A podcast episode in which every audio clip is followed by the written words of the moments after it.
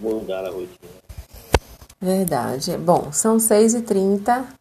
Eu vou iniciar a nossa gravação e hoje vamos é, fazer uma espécie de revisão para a nossa V1, ok? É, fiquem tranquilos que vai dar tudo certo. Eu tô com uma prova aqui é, e a gente vai estar tá conversando um pouco sobre o que vai cair, ok?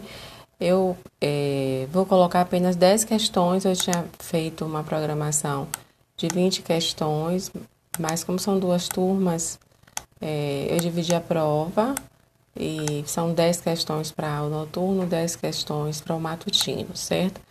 E quais são a, a, os aspectos mais importantes que vocês devem estar buscando estudar para é, essa AV1?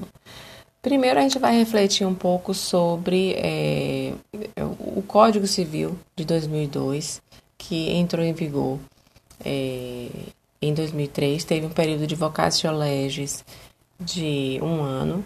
Né? As, as características que diferenciam esse código do código anterior, o Código Civil de 1916, né?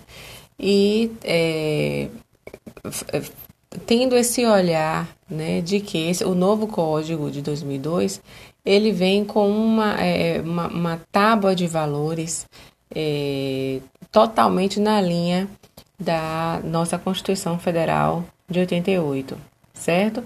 Então, a Constituição Federal de 88, ao ser promulgada, ela apresentava esse é, em colisão com o antigo Código de 1916, porque ele é, é, a, é, o código anterior ele tinha uma perspectiva é, essencialmente individualista, ok?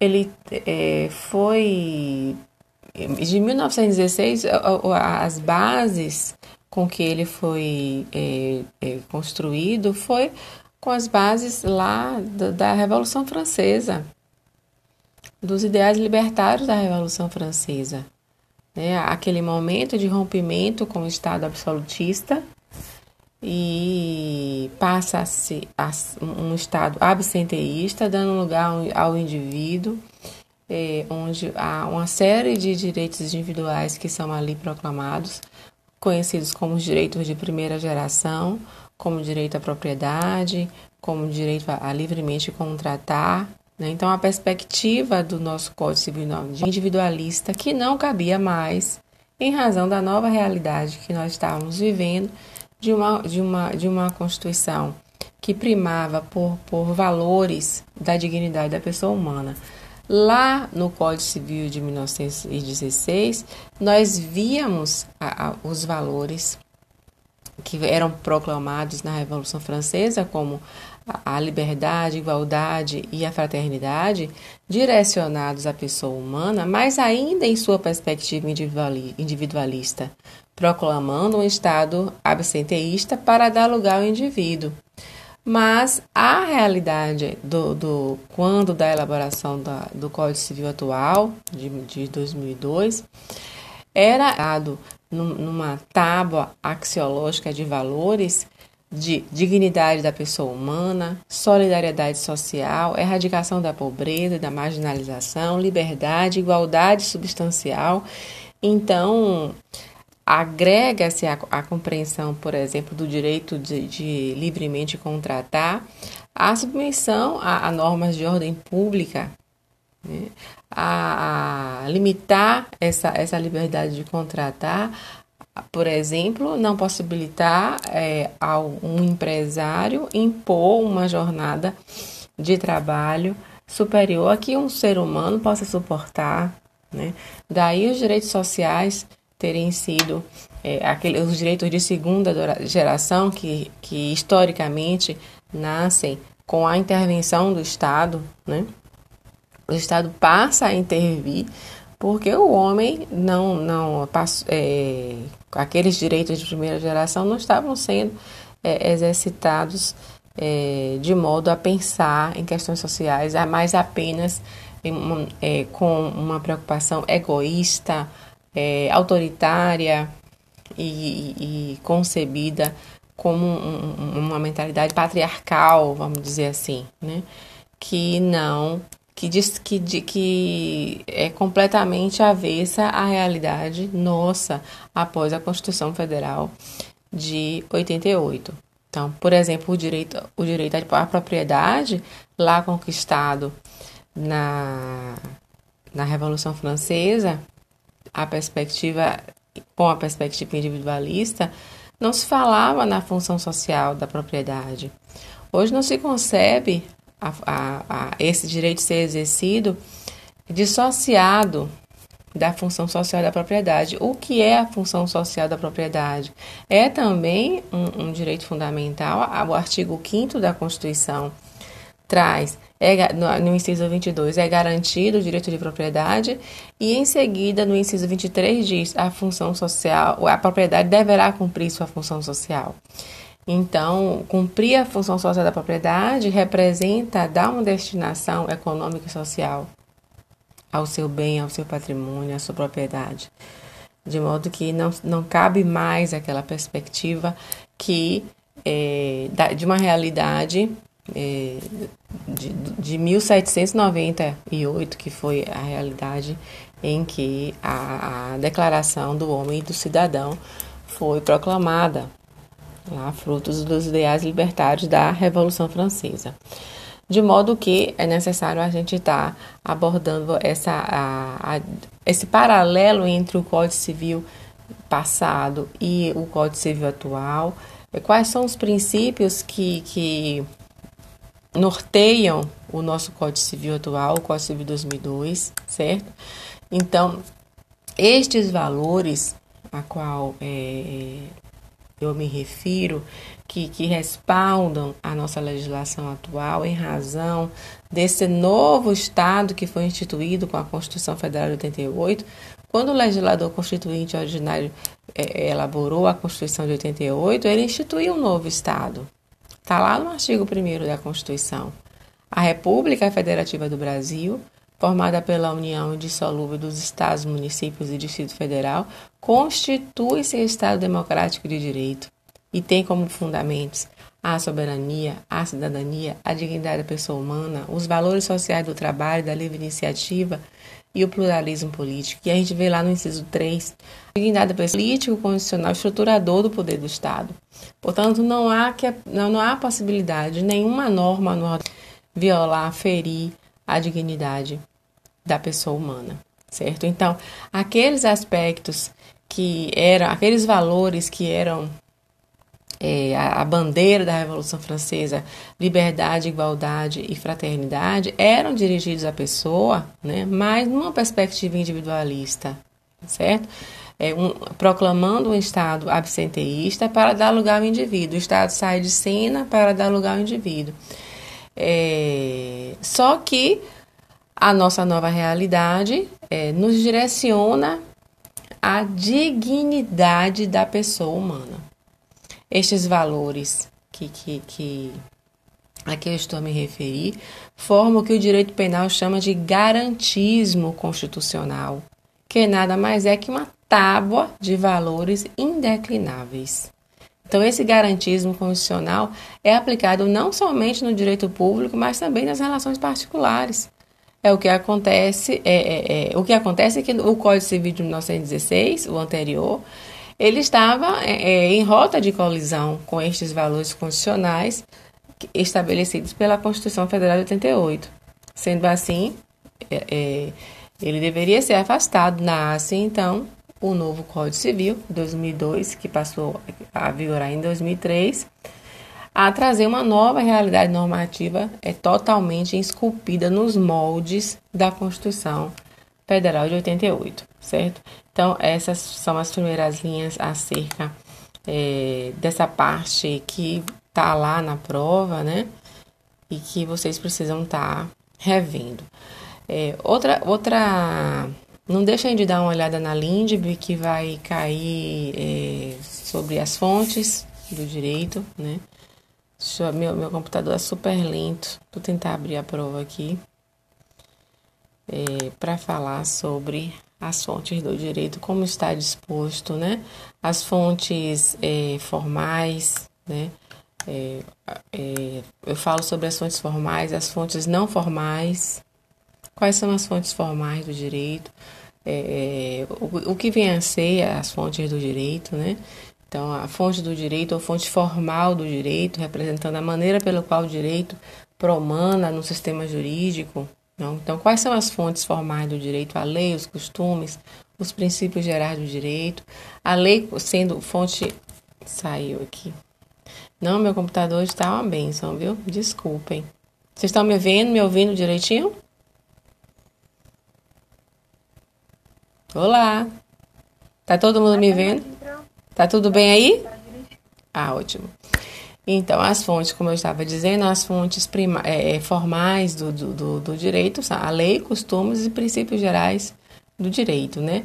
A lei representando a fonte primária, a principal fonte em nosso ordenamento jurídico, já que o direito brasileiro sempre foi filiado à escola do civil law, de origem romano-germânica.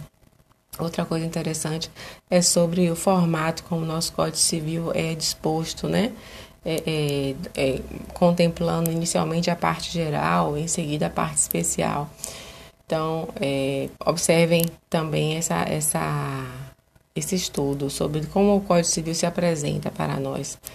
É, sobre as fontes não formais ou indiretas ou mediatas do direito, são constituídos pela doutrina e pela jurisprudência, né, que é, não geram por si só regra jurídica.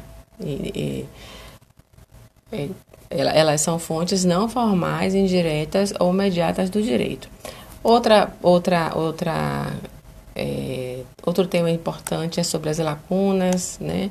O que representam as lacunas, é, o conceito de lei, né? É, como se aplica a lei no ordenamento jurídico brasileiro, a lei é entendida como fonte principal do direito, quais as características da lei, né? a generalidade, a imperatividade, a permanência, a competência e o autorizamento. É, tudo isso é, é da parte da, da Lindb, vocês vão, nós, que nós fizemos né, uma abordagem sobre a Lindb, vocês precisam estar tá, é, também verificando quais são as características da lei, né, reconhecida como essa fonte principal do direito. Quais as características básicas? A generalidade dirige-se a todos os cidadãos, tendo eficácia erga omnes. A imperatividade é um imperativo impondo deveres e condutas. A permanência perdura a competência deve emanar efetivamente de autoridade competente com respeito ao processo de elaboração, autoriza ou desautoriza determinada conduta. É, eu, eu, também busco é, estabelecer a distinção entre normas cogentes, ou seja, normas de ordem pública, e normas dispositivas, já também conhecidas como supletivas, interpretativas ou de ordem privada, que são as primeiras conceituações lá que a gente vê na LINDB, né? e na, na introdução do estudo do direito civil. Então, as normas cogentes de ordem pública são aquelas que atendem mais diretamente ao interesse geral, merecendo aplicação obrigatória, eis que são adotadas de imperatividade absoluta. As partes não podem, mediante convenção, elidir a incidência de uma norma cogente. Então, as normas, por exemplo, que, que dizem respeito aos direitos da personalidade, questão do artigo 11 ao artigo 21, que vai cair na prova, é, os direitos pessoais de família, a nulidade absoluta dos negócios jurídicos, a função social da propriedade. Eu não posso, através de um contrato, por exemplo, me é, é safar da obrigatoriedade do cumprimento da função social dos contratos ou função social da propriedade. Certo? Porque são normas de ordem pública. Já as normas dispositivas, também chamadas supletivas, interpretativas ou de ordem privada, são aquelas que interessam somente aos particulares, podendo ser afastadas por disposição de vontade. Ou seja, num contrato, é, há um princípio nas relações contratuais chamada a pacta sunt servanda, que diz que o contrato faz lei entre as partes. Só que você, ao elaborar um contrato, você é livre para elaborar o contrato, só que você não pode ferir normas de ordem pública, por exemplo. Então você não pode é, fazer uma sociedade com alguém para estar explorando mão de obra escrava. Você não pode fazer uma sociedade, constituir uma sociedade com alguém para plantar em sua, em sua área é, onde você cultiva um pomar e ali no meio do pomar vocês quererem plantar maconha, porque é uma atividade criminosa. Então, é, lembre-se que o objeto deve ser lícito, possível, determinável, né? Ou determinado. E a, a, a forma prescrita e não defesa em lei. O, o objeto da, da, do, dos negócios jurídicos não podem ser ilícitos, né? Nós já falamos sobre é, o ato jurídico. Falamos que, que o ato jurídico, todo ato jurídico deverá ser lícito. Não existem atos jurídicos ilícitos, porque é, o ilícito é um antijurídico. Então, o ato pode ser, o ato pode ser antijurídico, mas ato jurídico é, é, ilícito não existe. Porque o ato jurídico só pode ser lícito. Né? É, o que é um ato jurídico lícito? Aquele que é, é, não é contrário ao, ao, direito. O lícito é o que não é contrário ao direito. O ato antijurídico ou ato ilícito é aquele contrário ao direito, certo? É... Então, eu sigo aqui falando sobre ainda características da Lei 10.406 de 2002, que é o Código Civil, né? Sobre o cumprimento da vocatio legis, fazendo uma remissão a, a é, falo é, das mudanças sociais trazidas pelo decorrer do, do, dos anos que o Código Civil teve que estar é, é, tá, é, buscando ter, ter, é, se aproximar mais da sociedade. Né? Então, o mentor do Código Civil foi Miguel Reale, e, e, no seu entender e, e no, no, entender da, da grande maioria dos juristas, o direito, obviamente, deve servir às necessidades sociais. Então, vivíamos numa sociedade em que é, era necessário romper com, com, com paradigmas, com, com compreensões que eram obsoletas e que não cabiam mais, que, é, é que é, afastavam a, a, o homem da, da, dignidade da pessoa humana, de um, de um, de um convívio mais é, é justo, e, e, e que, possa, que, que nós é, pudéssemos compreender as necessidades humanas né, e não sentir o direito tão longe de nós. Então, o novo Código Civil ele, ele, ele, ele vem né, para com muitas novidades para satisfazer essa sociedade é, nova que, que, que, passa a ter novas é, é, que vive numa nova realidade e que precisa que o direito salvaguarde essas situações certo? Então, é, é, esse estudo de como se apresenta e as características do Código Civil vão cair. Quais são os princípios que é, respaldam o, o, nosso Código Civil? Qual, qual, é a base principiológica que sustenta o Código Civil 2002? A eticidade, a operalidade e a socialidade, né? Então, é, preservando a divisão metodológica da parte geral e parte especial, não esqueçam disso.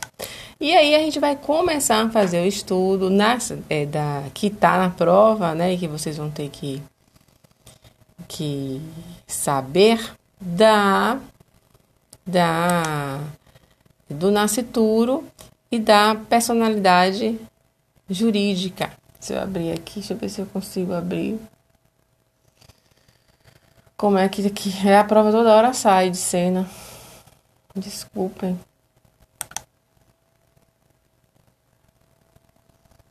Minha internet está muito lenta. E aí eu perco.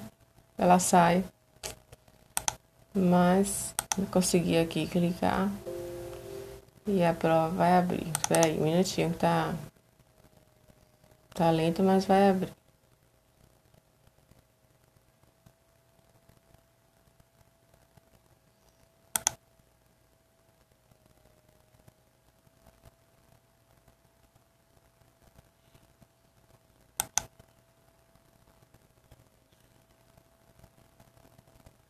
Vamos lá. Então, é, passado essa, essas questões que não vão estar é, necessariamente nessa ordem, certo? É, passado essas questões acerca do, do, do, do conhecimento de, das, das características do Código Civil, fazendo esse paralelo com o Código Civil anterior, aí a gente vem com perguntas sobre é, a personalidade, né? a, o início da personalidade.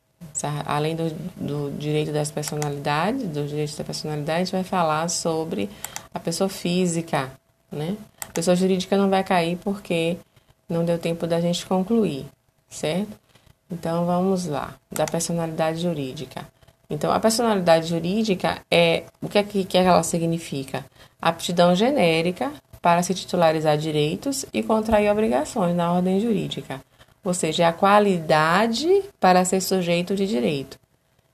Em uma primeira perspectiva, é a pessoa física ou natural ou a pessoa jurídica.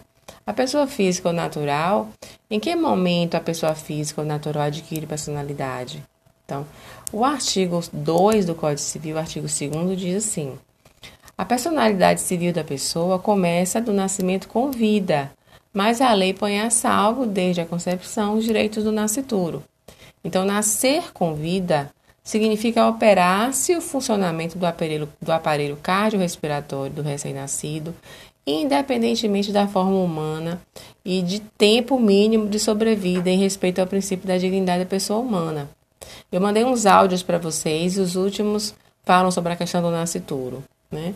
E sobre as teorias explicativas é, do nascituro, certo? É, nascituro e teorias explicativas. A segunda parte do, do, do artigo 2 do Código Civil, ao se referir ao nascituro, aquele que ainda, embora concebido, não nasceu, reconhece direitos em seu favor, porque fala, mas a lei põe a salvo os direitos do nascituro. Então, ora, se o nascituro é dotado de direitos, não deveria também ser considerado uma pessoa? A doutrina diverge a esse respeito, construindo é, teorias fundamentais, né? Está onde os doutrinadores Silvio Rodrigues, Eduardo Espínola, Vicente Hall e Silvio de Salva Venosa trazem a seguinte explicação. Esta teoria sustenta que a personalidade só seria adquirida a partir do nascimento com vida de maneira que o nascituro não seria considerado pessoa, gozando de mera expectativa de direito. Né? Essa seria a teoria clássica. A teoria concepcionista é, é proclamada, defendida por Silmar Astinelato, Teixeira de Freitas e Clóvis Bevilacqua, é, de influência francesa, é, ela entende é, que o nascituro seria considerado pessoa desde a concepção inclusive para efeitos patrimoniais, razão pela qual o nascituro, o nascituro seria titular de direito e não de mera expectativa. Se ele nasce com vida, este nascimento retroage seus efeitos à concepção. Há outras duas teorias é, que, que também são necessárias ser conhecidas: a teoria da personalidade formal e a teoria da personalidade condicional. A teoria da personalidade formal ela é intermediária e pouco ousada. Né? Afirma que o nascituro na vida intrauterina tem personalidade jurídica formal, no que atina a direitos personalíssimos, e aos de, personal, de personalidade passando a ter personalidade jurídica material, alcançando os direitos patrimoniais, que permaneciam em estado potencial somente com nascimento com vida.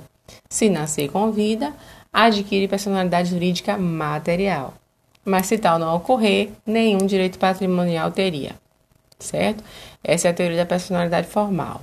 Os adeptos da teoria da personalidade condicional é, sufragam o entendimento no sentido de que o nascimento nascituro possui direito sob condição suspensiva, vale dizer, ao ser concebido, já pode utilizar-se é, titularizar outros direitos extra-patrimoniais, como o direito à vida, mas só adquire completa personalidade quando implementada a condição do seu nascimento com vida. Certo? Então, qual, qual foi a teoria é, adotada, de todas essas que eu falei, pelo Código Civil Brasileiro? Então, é uma matéria polêmica, independentemente de qualquer teoria, o nascimento tem proteção. Com base na doutrina de Clóvis Bevilacqua, é, é, ainda aplicável no, no, no novo sistema, podemos dizer que o legislador aparentemente abraça a teoria natalista por ser mais prática, mas sofre forte e inequívoca influência da teoria concepcionista, pois o sistema jurídico reconhece ao nascituro diversos direitos como pessoa. É, então, por exemplo, os alimentos, é, direito a alimentos, os alimentos gravídicos é, são alimentos dirigidos ao nascituro, né? Então, ao encontro, da teoria, ao encontro da teoria concepcionista, reforçando a tese de que o nascituro é um sujeito de direito, poderíamos apontar em, novos, é, em, nosso, em novo sistema importantes direitos a ele reconhecidos, como direito à vida, à proteção pré-natal, direito de receber doação e herança, né? Isso tudo cai em concurso público, é importante vocês fixarem. É, a tutela penal do aborto e nomeação do curador. A gente sabe que o direito à vida, nenhum direito no ordenamento jurídico é absoluto até mesmo o direito à vida. Em que situações o direito à vida tá um sol forte aqui? Deixa eu fechar essa cortina porque tá me é, impossibilitando de é, verificar aqui as questões um minutinho, tá? Só fechar só a cortina.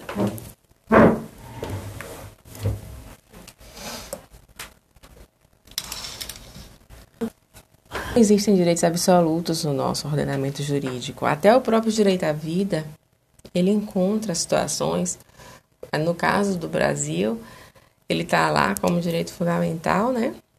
Todos têm direito à vida e, não é possível a pena de morte no Brasil, a não ser em caso de guerra declarada.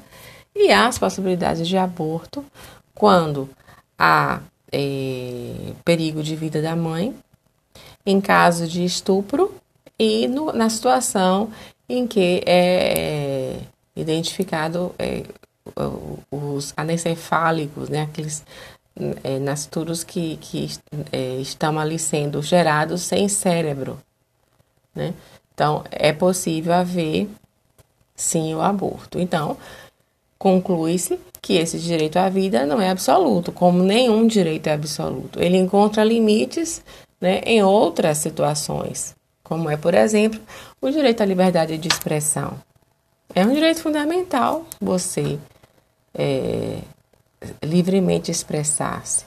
Mas acontece que se você exacerbar nesse direito, você, por óbvio, irá ter que arcar com as consequências desse direito de liberdade de expressão que você exerceu de modo exacerbado, ofendendo pessoas, né, divulgando mensagens mentirosas, é, enfim, denigrindo a imagem das pessoas, é, de modo que existe limitação a todos os direitos. O direito de a liberdade de imprensa, por exemplo, vocês estão certamente estão acompanhando, né, que é, situações em que o judiciário é claro que, que é, é provocado pelo inconformismo de algumas pessoas que estão sofrendo algum tipo de acusação na, no âmbito criminal e que são processos que estão sob sigilo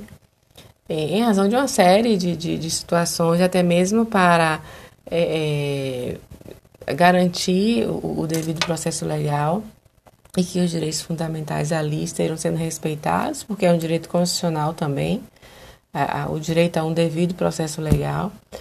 É, e a Rede Globo recentemente teve uma, uma, uma intervenção do judiciário no sentido de não poder estar divulgando algumas notícias da forma em que da forma com que estavam sendo divulgadas, porque eram processos que estavam sendo correndo em segredo de justiça e que isso poderia inclusive atrapalhar as investigações, enfim, e, é, isso significa dizer que a imprensa não pode simplesmente é, ter esse direito de é, a liberdade de imprensa é um direito constitucionalmente garantido, mas ele não é absoluto. Ele encontra limites na medida em que há outros direitos é, que devem ser respeitados, certo? Como, por exemplo, o, os processos que seguem em segredo de justiça por uma série de razões, até mesmo para não comprometer o andamento das investigações, é, tem que ser respeitado.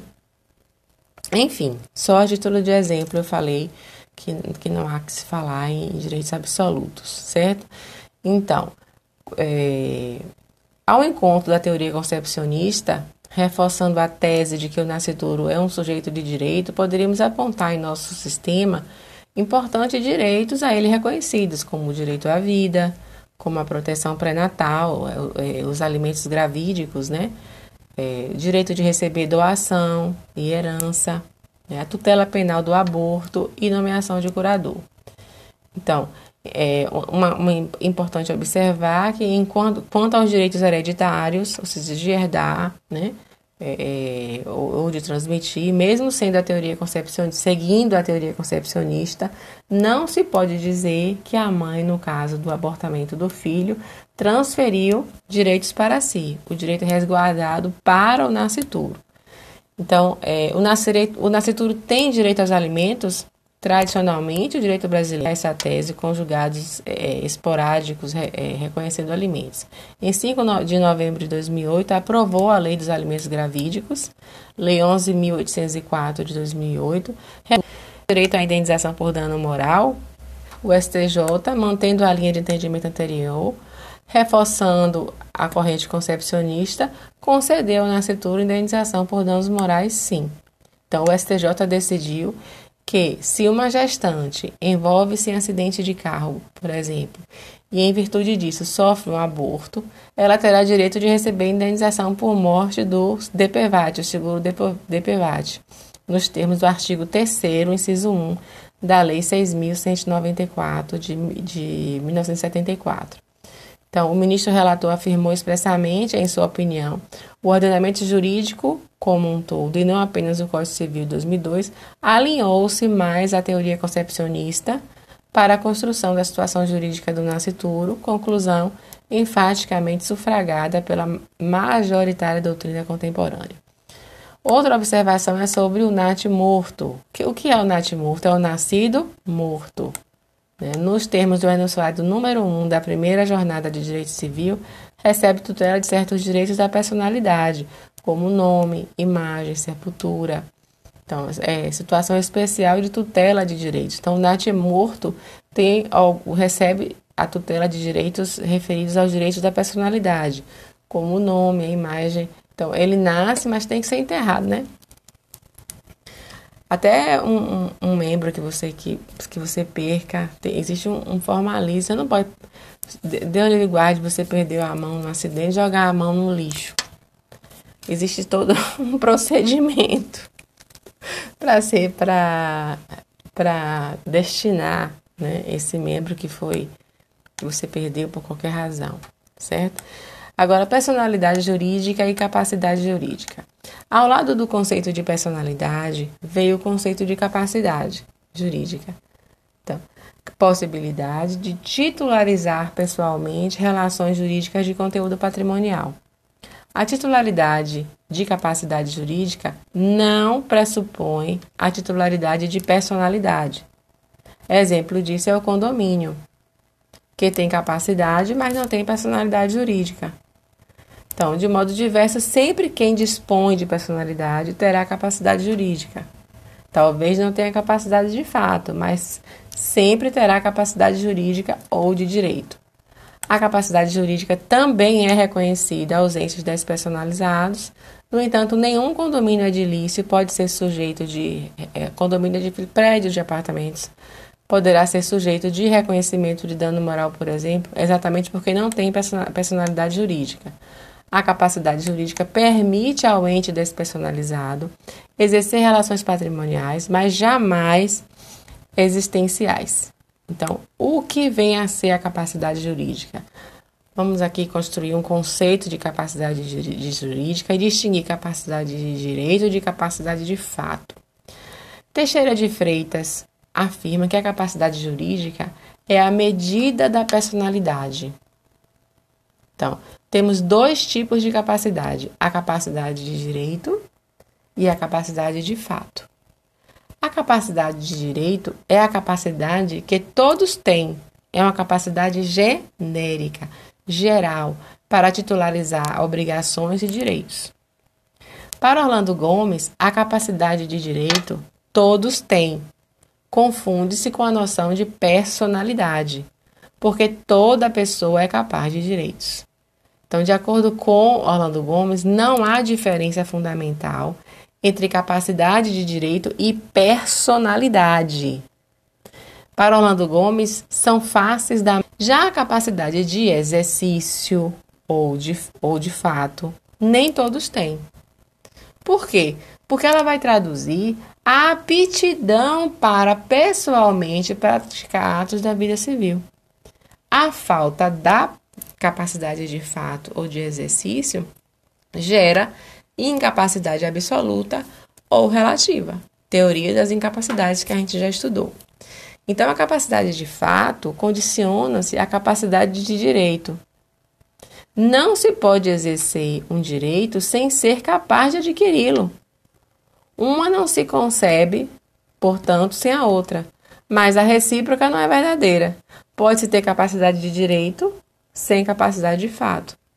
Adquirir o direito e não poder exercê-lo por si. Então, a impossibilidade do exercício é tecnicamente o que nós chamamos de incapacidade. Então, a capacidade ju jurídica representa a capacidade de direito mais a capacidade de fato, concluindo-se que representa a capacidade plena que se dá aos 18 anos. Não confundir a ausência da, da capacidade, que é a incapacidade, com a falta de legitimidade para um ato jurídico. A legitimidade traduz, no dizer de Calmon de Passos, pertinência subjetiva para a prática de, de determinado ato, ou seja, me, mesmo capaz, uma pessoa pode estar impedida de praticar determinado ato. Neste caso, falta-lhe legitimidade. A legitimidade está ligada à prática de um ato específico, ao passo que a capacidade possui um significado genérico. Então, eu posso ser maior, capaz, mas não ter, é, ter procuração, por exemplo, com poderes específicos para estar representando alguém e agir em nome dela para resolver determinada questão que envolve a exigência de que na procuração a pessoa tenha transmitido para mim esse poder, especificamente, com poderes específicos para agir em meu nome. Então, eu, muito embora seja maior de idade, eu não posso representar tal pessoa porque não tenho procuração para fazê-lo. Não estou legitimada a fazê-lo, por exemplo, certo? Então, é, Venosa diz que a legitimação é uma forma específica de capacidade para determinados atos da vida civil. A legitimação é um plus que se agrega à capacidade em determinadas situações. Com relação à incapacidade, já sabemos que a, quem é a única pessoa que é incapaz absolutamente no nosso país, quem é?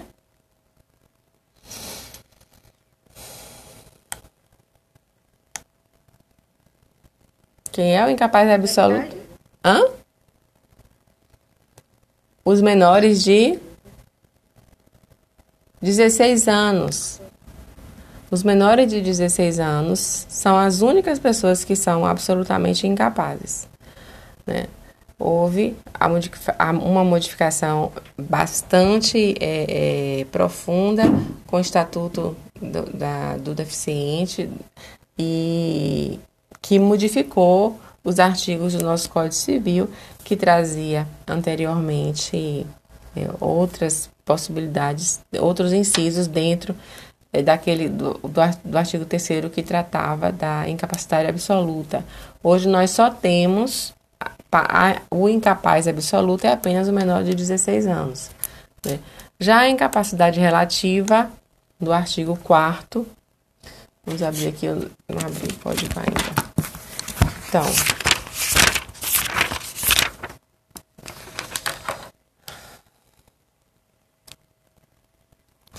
abram o código, por gentileza. Então, vocês vão ver no artigo 3 SASES, de exercer pessoalmente os atos da vida civil os menores de 16 anos. Certo? Então, para a incapacidade absoluta, eu vou ter o Instituto da Representação. Então, os pais, é, sem seu representante são nulos. Certo? Agora, se praticados por seus representantes contra os interesses, é, contra seus interesses, contra o interesse do, do incapaz, eles são anuláveis, certo? É, o artigo 119 traz: é anulável o negócio concluído pelo representante em conflito de interesses com o representado, se tal fato era ou devia ser do conhecimento de quem com ele tratou. Então, é o que nós chamamos de abuso de representação, quando há conflito de interesses entre o representado e, e, e, e quem, quem, é, quem está representando ele né? O, o incapaz e quem está representando ele. Então, o conflito de interesse nesse caso não decorre exclusivamente de um prejuízo financeiro, mas da própria noção de conveniência da disposição do patrimônio do incapaz. Então, por exemplo, a alienação do único imóvel do menor, onde este poderia pretender morar ou, ao alcançar a maioridade. Né? Então, há determinadas ações que o representante faz que vem contrariar os interesses do, do, da, do, menor, do menor incapaz, isso aí poderia ser considerado abuso de representação, certo? É, agora, com relação à incapacidade relativa, no artigo 4 diz: são incapazes relativamente a certos atos ou a maneira de, de os exercer os maiores de 16 e menores de 18, que estão entre essa faixa etária, os ébrios habituais e os viciados em tóxicos, aqueles que, por causa transitória ou permanente, não puderem exprimir sua vontade, é, e os pródigos. E no parágrafo único, a capacidade dos indígenas será regida por legislação especial. Então, não é o Código Civil que vai trazer como vai resolver a questão da, da capacidade do, do, do, do indígena, que no anterior código, só por, só por uma curiosidade, eles se, se referiam a silvícolas, né? Mas aqui nesse fala de indígenas. É, lei especial, que é o Estatuto do Índio, que irá regular é, a capacidade dos indígenas no Brasil, certo? É, vamos lá. E a menoridade cessa aos 18 anos completos, quando a pessoa fica habilitada à prática de, dos atos da vida civil. Com relação aos relativamente incapazes, eles não são representados, eles são assistidos. Né? Os atos praticados por relativamente incapaz, sem assistência, são anuláveis, certo?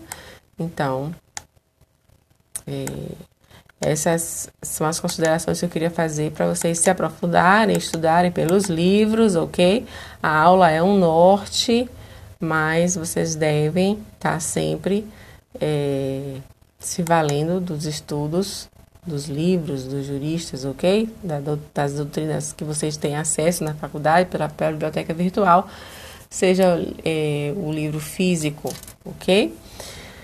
Sobre o Instituto da Emancipação, nós estudamos né, as possibilidades é voluntária, judicial e legal. É interessante também que vocês deem uma olhada, né? É, como se dá a emancipação voluntária, né? É aquela concedida de caráter irrevogável mediante instrumento público, jamais por instrumento particular por ato dos pais ou de um deles, na falta do outro, independentemente de homologação judicial e desde que o menor tenha pelo menos 16 anos completos. Então, o artigo 5 diz que a menoridade cessa aos 18 anos completos quando a pessoa fica habilitada à prática de todos os atos da vida civil. Parágrafo único. Cessará os menores a incapacidade no inciso 1 pela concessão dos pais ou de um deles, na falta do outro, mediante instrumento público, frisa aí, instrumento público, independentemente de homologação judicial, ou por sentença do juiz ouvido do tutor, se o menor tiver 16 anos completos. Então, o menor incapaz, ele não tem poder para autorizar ou desautorizar a emancipação. A emancipação voluntária é um ato dos pais. É bom que o mesmo saiba porque reflete em sua esfera jurídica. Todavia, nem ao menos sua presença é um fator obrigatório para que seja feita a emancipação voluntária. Certo? Então, seguindo a, a emancipação judicial, que está também no artigo 5 parágrafo único, inciso 1, segunda parte, que fala ou por sentença do juiz, ouvido o tutor, né? Isso aí é interessante vocês estarem também lendo. Quem emancipa nesse caso é o juiz e não o tutor, mas ele ouve o tutor, né? No caso de o tutor não querer, o juiz pode nomear um curador para auxiliar o menor no ato.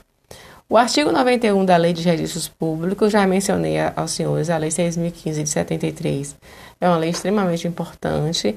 Estabelece que quando o juiz conceder a emancipação, deverá comunicá-la de ofício ao oficial de registro, caso não conste dos autos prova de é, que este registro ter, ter sido feito em oito dias.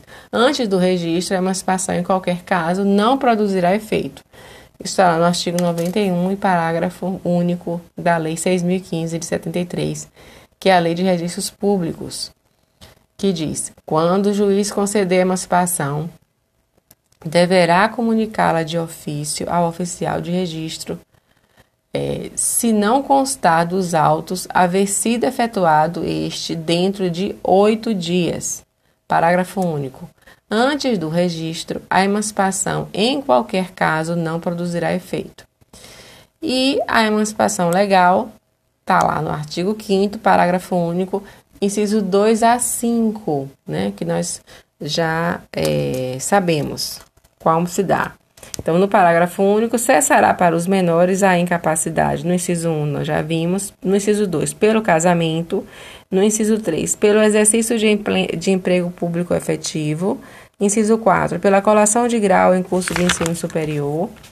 Inciso 5, pelo estabelecimento civil ou comercial ou pela existência de relação de emprego, desde que, em função deles, o menor com 16 anos completos tenha economia própria. E nós já tivemos aula explicando, inciso por inciso, dessa situação, é só vocês reverem, né? Agora, cairá bastante proposições sobre é, a ausência. É, como se dá a sucessão dos bens do ausente.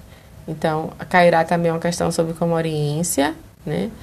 É, a comoriência que traduz uma situação jurídica de morte simultânea. E qual é a regra para resolver essa questão? A regra da comoriência, prevista no artigo 8 do Código Civil, somente deve ser aplicada quando não for possível indicar a ordem cronológica dos óbitos, ou seja, premoriência, a precedência de óbito, ou seja, quem morreu primeiro.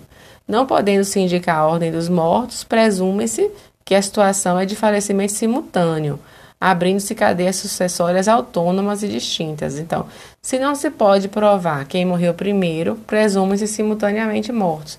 Então, a questão da sucessão do seu patrimônio ocorrerá, do patrimônio de ambas as pessoas, irão ocorrer separadamente, certo? Cada um, haverá sucessões autônomas, B, quem morreu primeiro, eles não vão herdar um do outro. Então, o seu patrimônio será é, de, destinado em sucessões autônomas e distintas, certo? É, eu queria falar agora sobre um tema que está é, em, nossa, em nossa prova, que é sobre os direitos da personalidade. Deixa eu pegar aqui. Tá todo mundo me ouvindo? Eu desculpa, eu, eu sempre fico eu sempre fico perguntando por que só vejo bolinhas e aí é uma sensação meio assim angustiante. Então, mas é, o fato é que cai na prova algumas questões sobre direitos da personalidade, certo? Então, o homem não deve ser protegido somente em seu patrimônio, obviamente como era, como o Código Civil de 1916 é, a todo tempo proclamava, mas principalmente em, é, em sua essência, certo? É, é, desde que vive e enquanto vive, o homem é dotado de personalidade jurídica, que, consoante preconiza Clóvis Bevilacqua, é a aptidão reconhecida pela ordem jurídica a alguém para exercer direitos e contrair obrigações. Isso a gente já sabe de cor e decorado ou ainda em outros termos, como ensina a Silvia Venosa, o conjunto de poderes conferidos ao homem para figurar nas relações jurídicas. Eu enxergo melhor com esse de cá. Todavia, vale dizer que a personalidade não é um direito, mas sim um conceito sobre o qual se apoiam os direitos a ele inerentes. O conceito de direitos da personalidade constitui uma categoria especial de direitos subjetivos, reconhecido ao titular da personalidade, para que ele possa desenvolvê-la plenamente, estando voltados à sua esfera privada. Pablo Stolze conceitua direitos da personalidade como aqueles que têm por objeto os atributos físicos, psíquicos e morais da pessoa em si e em suas projeções sociais são direitos básicos e fundamentais que, hoje garantidos pelo novo Código Civil, dão ao direito privado as características constitucionais impostas pela nova ordem introduzida pela Constituição Federal de 88, que estabelece uma tábua de valores, diferentemente do antigo Código de 1916, que era puramente patrimonialista. O regramento encontra-se a partir do artigo 11 do Código Civil, que diz o seguinte: com exceção dos casos previstos em lei, os direitos da personalidade são intransmissíveis e irrenunciáveis, não podendo o seu exercício sofrer limitações voluntárias, certo? Então, o, o, no, o, o, Código de 1916, no Código de 1916, o cidadão tinha aptidão para titularizar relações jurídicas, ou seja, era sujeito de direitos. Surge aqui o conceito de capacidade jurídica como medida da personalidade. Logo, quem dispunha de personalidade poderia ser sujeito de direitos, tinha capacidade. Nessa época, o conceito de personalidade se confundia com a própria titularização das relações jurídicas. Ao lado do conceito de personalidade, veio o conceito de capacidade jurídica, possibilidade de titularizar pessoalmente relações jurídicas de conteúdo patrimonial. A titularidade de capacidade jurídica não pressupõe a titularidade de personalidade. Exemplo disso é o condomínio, como nós já falamos anteriormente, que tem capacidade, mas não tem personalidade jurídica, são entes despersonalizados. De modo diverso, sempre quem dispõe de personalidade terá capacidade jurídica. Talvez não tenha capacidade de fato, mas sempre terá capacidade de direito. Então, é, é essa, essa, essas digressões que eu estou falando acerca da capacidade é, é um, o, a introdução do estudo dos direitos da personalidade, certo? Então, ter personalidade implica em ter capacidade, mas a recíproca não é verdadeira.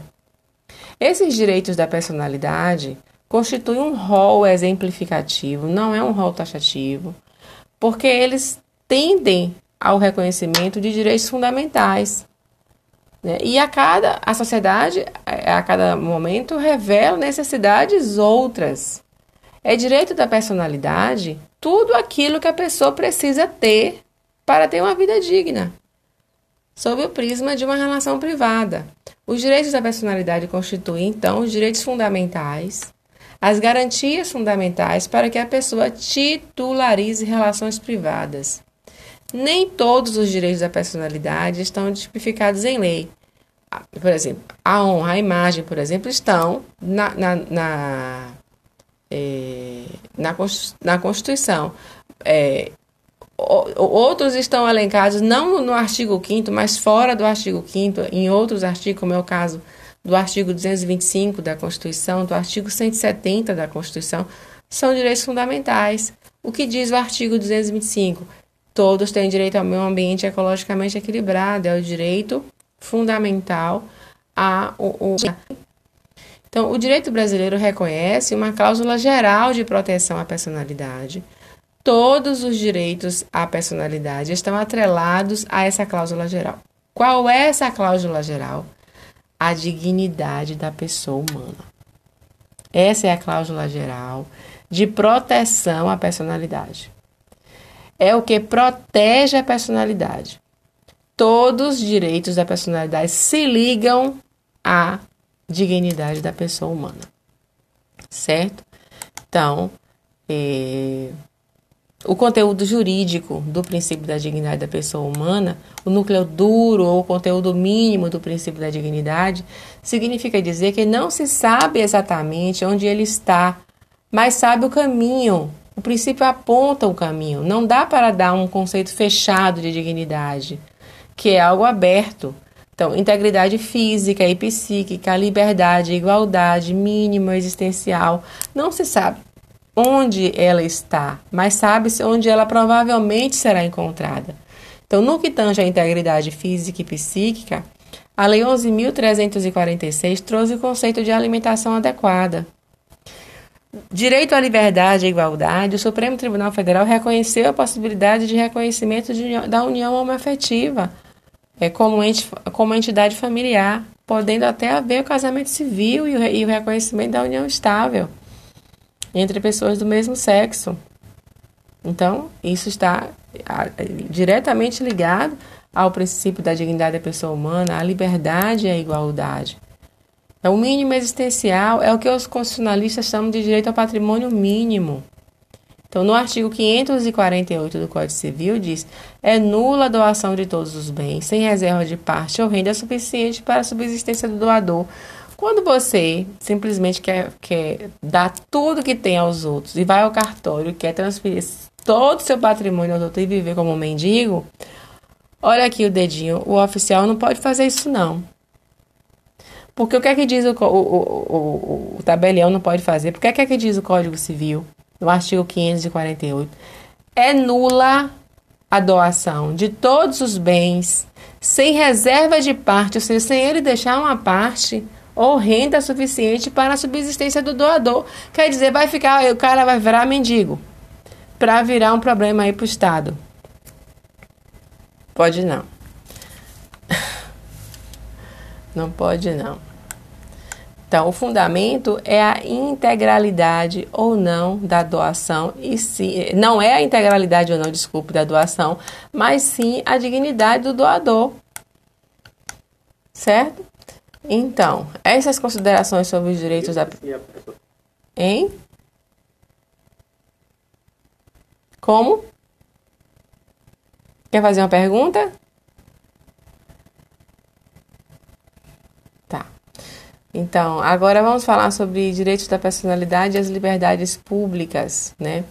É, essa distinção é fundamental, é fundamental, visto que os direitos da, da, da personalidade são vistos por um enfoque privado, são relacionados à proteção essencial das relações existenciais da pessoa e não decorrem de positivação, portanto, são inatos ao titular, nascem com o homem. Os direitos da personalidade são inatos ao seu titular. Já as liberdades públicas, direitos fundamentais do indivíduo frente ao Estado, só existem mediante positivação e se referem eminentemente ao direito público, a relação do Estado com o indivíduo, né? como é, por exemplo, a liberdade de expressão. Direitos da personalidade são é, domiciliados no campo privado e as liberdades públicas no âmbito do direito público. Né? Então, é, todos os livros que vocês forem estudar da, da parte geral do Código Civil, que vai